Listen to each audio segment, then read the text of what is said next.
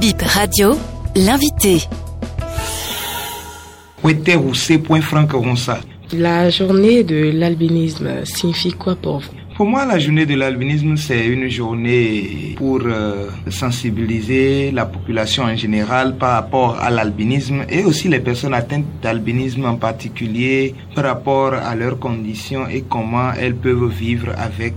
Vivre avec l'albinisme au Bénin aujourd'hui, est-ce plus facile qu'avant? Non, ce n'est pas plus facile. Quand bien même euh, l'information est beaucoup plus disponible maintenant au sujet de l'albinisme, il n'est pas vraiment plus facile parce que l'information peut bien être disponible et puisque les gens ne connaissent pas où trouver l'information bien puisqu'ils ne savent même pas qu'il y a possibilité de trouver une quelconque information, euh, c'est toujours un défi. Seulement, je dirais qu'il y a plus d'informations au sujet de l'albinisme maintenant que par le passé. Quels sont les défis à relever aujourd'hui Les défis par rapport à l'albinisme sont de trois ordres. Le défi de la peau, le défi des yeux et le défi de la discrimination. Quand je commence par le défi de la peau, d'habitude, les personnes atteintes d'albinisme ont une très grande sensibilité à la lumière solaire. Les rayons solaires UVA et UVB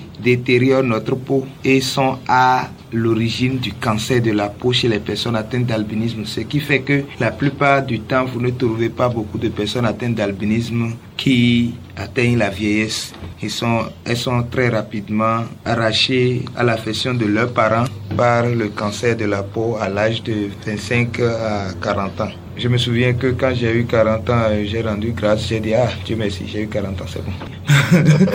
Donc, malheureusement, les personnes atteintes d'albinisme ne, ne, savent pas tout. Quand elles sont enfants, elles euh, se promènent sous le soleil sans savoir qu'elles sont en train de détériorer leur propre peau. Ce qui manque à la peau pour qu'elle ait cette couleur, c'est la même chose qui manque aux yeux. C'est pourquoi nous avons une acuité visuelle très faible. Pour lire, on, est toujours obligé de coller le papier contre euh, nos yeux. Cela amène des problèmes de discrimination, surtout à l'école lorsque nous sommes en situation de classe. Les personnes atteintes d'albinisme sont bien obligées de se lever pour aller regarder chaque phrase au tableau pour revenir copier. Et c'est comme ça j'ai fait tous mes diplômes. C'est comme ça j'ai fait jusqu'à avoir le bac. Et c'est de la même manière que j'ai fait l'université. Au moment où vous êtes au tableau en train de regarder, c'est que forcément vous cachez la vue à quelqu'un et donc ça ne nous empêche pas d'avoir quelques bouts de craie à la nuque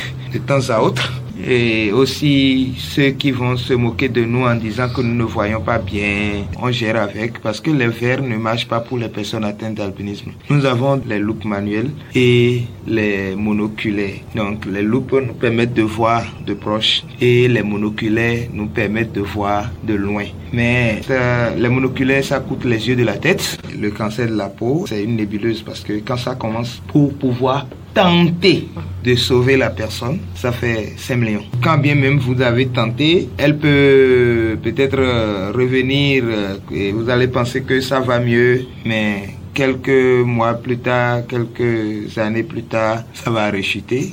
L'albinisme, c'est une condition génétique héréditaire non contagieuse. J'allais dire maladie, mais on ne le dit pas comme ça. Comme ce n'est pas une maladie invalidante, on ne dit pas maladie, on dit condition. Et aussi, par respect pour les personnes, on parle de personnes atteintes d'albinisme, personnes vivant avec l'albinisme, plutôt que d'albinos. Tout le temps, je suis avec un chapeau, avec un pagne au cou, tout le temps, parce que quand je dois sortir, je dois me protéger contre les rayons solaires. J'ai fait des vidéos de sensibilisation que j'ai publiées sur la toile à cet effet, et j'espère que les gens vont voir et vont se protéger parce que c'est ce que je peux et c'est le canal auquel j'ai assez pour le moment. Par rapport à l'éducation des enfants atteints d'albinisme, il faut que les enseignants soient formés parce que s'ils ne savent pas ce qu'est l'albinisme, ils ne peuvent pas protéger les personnes atteintes contre les stigmatisations à l'école. Or, quand on est stigmatisé à l'école, on se fâche vite et on, on abandonne les bancs pensant que l'école n'est pas faite pour nous. Les personnes atteintes d'albinisme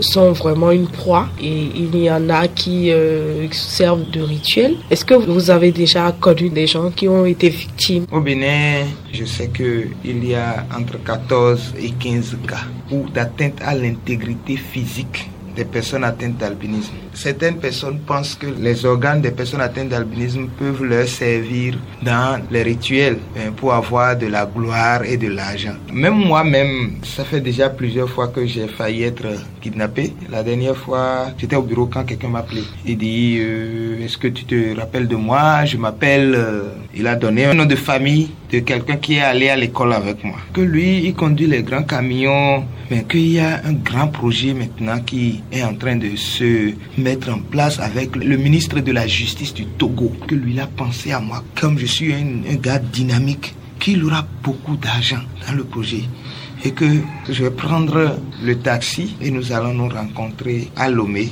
avec le ministre de la Justice du Togo. Que lui, il est en train d'aller au Niger. Donc tout à l'heure, son numéro va devenir injoignable. Donc c'est pour ça qu'il m'appelle en même temps pour que tout à l'heure, même le gars va m'appeler. Et puis quand je vais prendre la voie, je serai en train de coordonner avec lui jusqu'à aller là.